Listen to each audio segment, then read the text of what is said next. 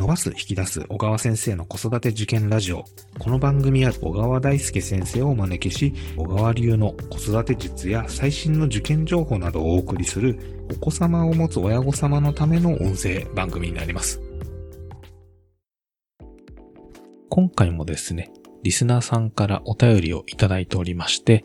内容的にはですね、これ僕初めて聞いた名前だったんですけれども、国際バカロレアプログラムという、まあ、世界的に有名な教育のですね、プログラムらしいんですけれども、これについての質問が来ました。今回はこの国際バカロレアプログラム、これを導入している中学、高校というのもですね、最近増えてきているようですので、こちらについて詳しくお話をしていただきました。それではお聞きください。えー、小川先生、今日もよろしくお願いいたします。お願いします。えー、今回もですね、リスナーさんから質問が来ておりまして、連続ですね。嬉しいですね、はい、えー、ご紹介させていただきたいと思います。はい、えー、ニックネーム、ちーばちゃん、えー、小川先生に質問です。ご著書を含め、とてもたくさんのことを参考にさせていただいております。ありがとうございます。先生の著書やお話にあまり出てこない話題なのですが、えー、知見をお持ちでしたら教えてください。え第2子、2番目の子供ですね、は、え小学校4年生の男の子で、え受験を見据え見据えて、親も子も幸せになれる初めての中学受験にあった志望校選びを早速ヒントにし、まずは説明会を聞きに行く学校をリストアップしました。その中に、え国際バカロレアというプログラムを導入している学校があります。ネットで調べてみたのですが、理念などは詳しく書かれているし、推薦入試を実施している大学などの情報は得られたのですが、一般の受験を考えた場合、国際バカロレアの学校と塾や通信教育などを並行して取り組む必要が出てくるのでしょうか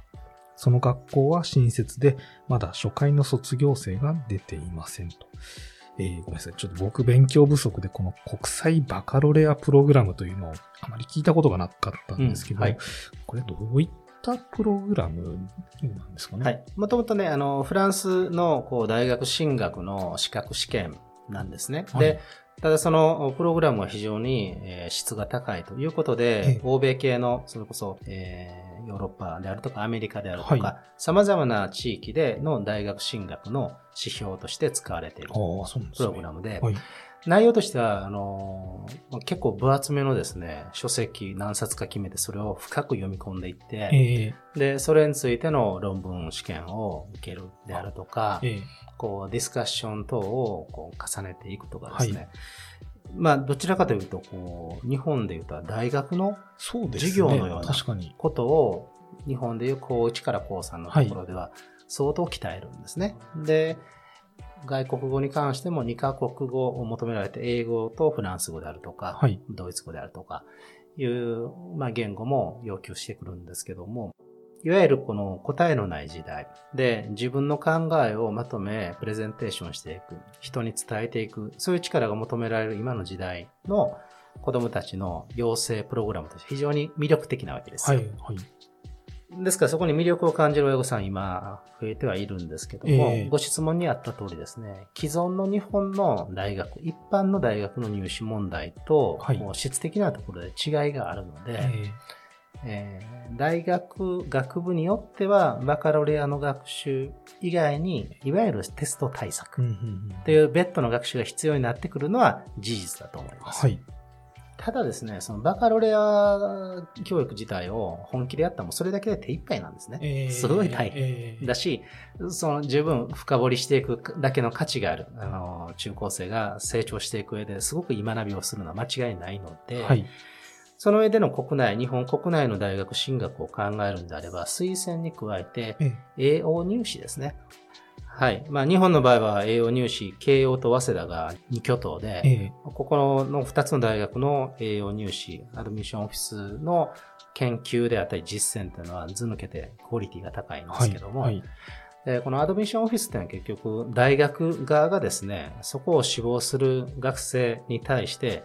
あなたがうちの大学に来ることで教員や他の学生たちとどういう相乗効果を発揮して、はい、えー、学問の世界に貢献してくれるのか。だから、あなたにとってこの大学がいいですか？じゃなくて、あなたはこの大学に何してくれるんですか？っていう面接なんですね。就職の面談になんか近いですね。もうそうそう、まさにそう。だから、これまでどういう学びをし、どういう問題意識を持って、何を考えようとしているのかっていう、はい、その学生自身が持っている人間的な厚みや目的意識というものが問われるわけですよ。はいあまあ、それを真剣にやってくれてる大学の場合ね。えー、いわゆる、あの、お互いの推薦を得ようと言ってるだけの、薄い大学も正直あります。あ、なるほど。ここは、真剣、えー、真剣に大学を吟味してほしいけど、はい、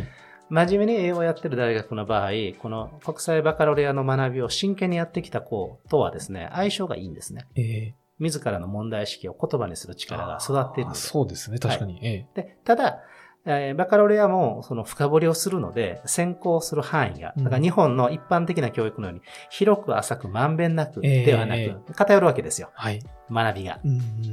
で、AO も、その大学や学部のもちろんやろうとしてることは、当然偏りますね。えー、まあ、それが専門ということですから。だから、そこな、フィットすれば、非常に、えー、採用してもらいます。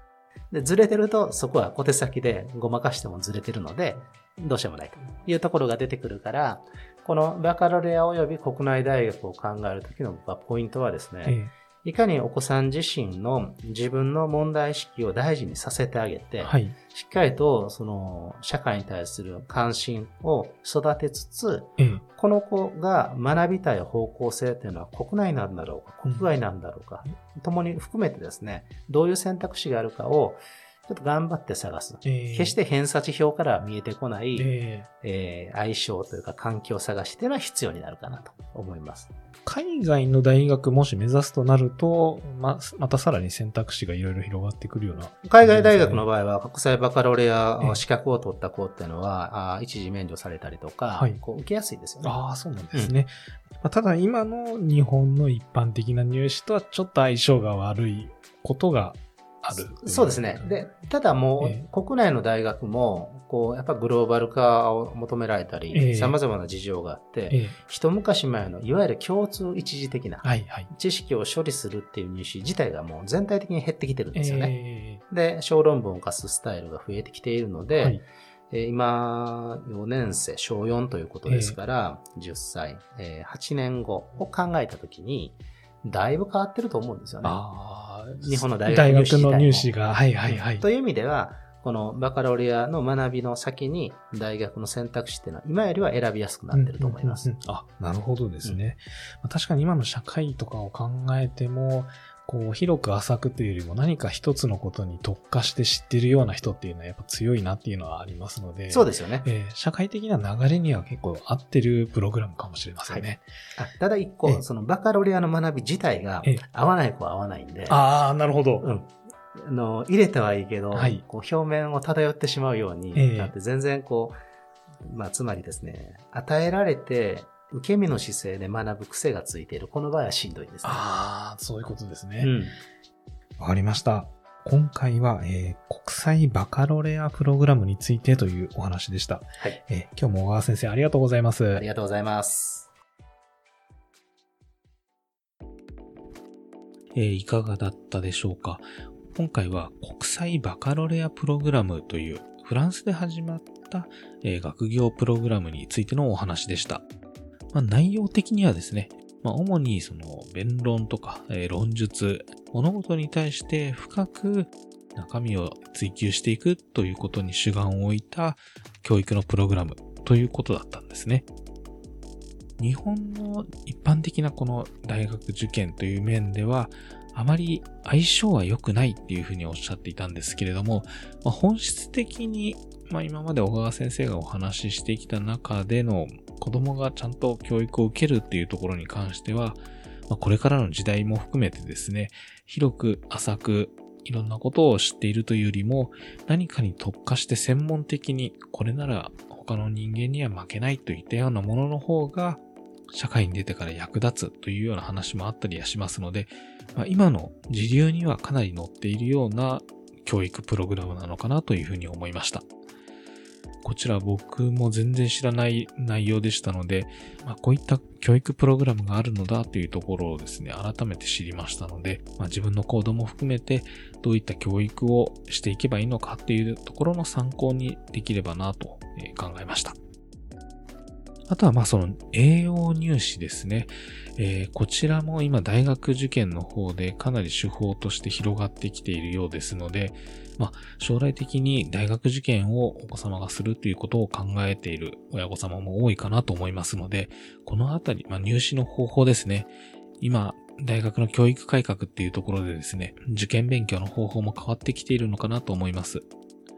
こちらはえー、親としては幅広くですね、子供の受験のやり方、え、将来どういったところに進んでほしいのかっていうところにですね、いろいろアンテナを張って調べてみてもいいんじゃないかなと思います。